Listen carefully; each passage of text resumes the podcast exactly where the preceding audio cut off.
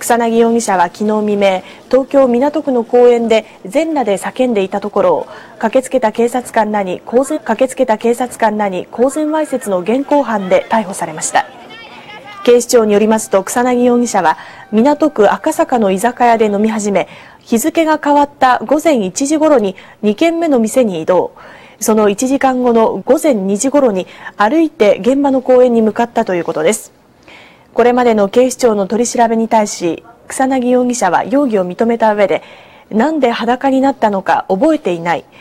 公園にどう来たかも覚えていないと供述しているということです。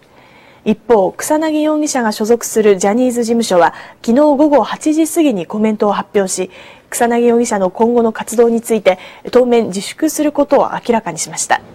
また事件を起こした理由については何かの気分ないし表紙でやったのだろうとしています。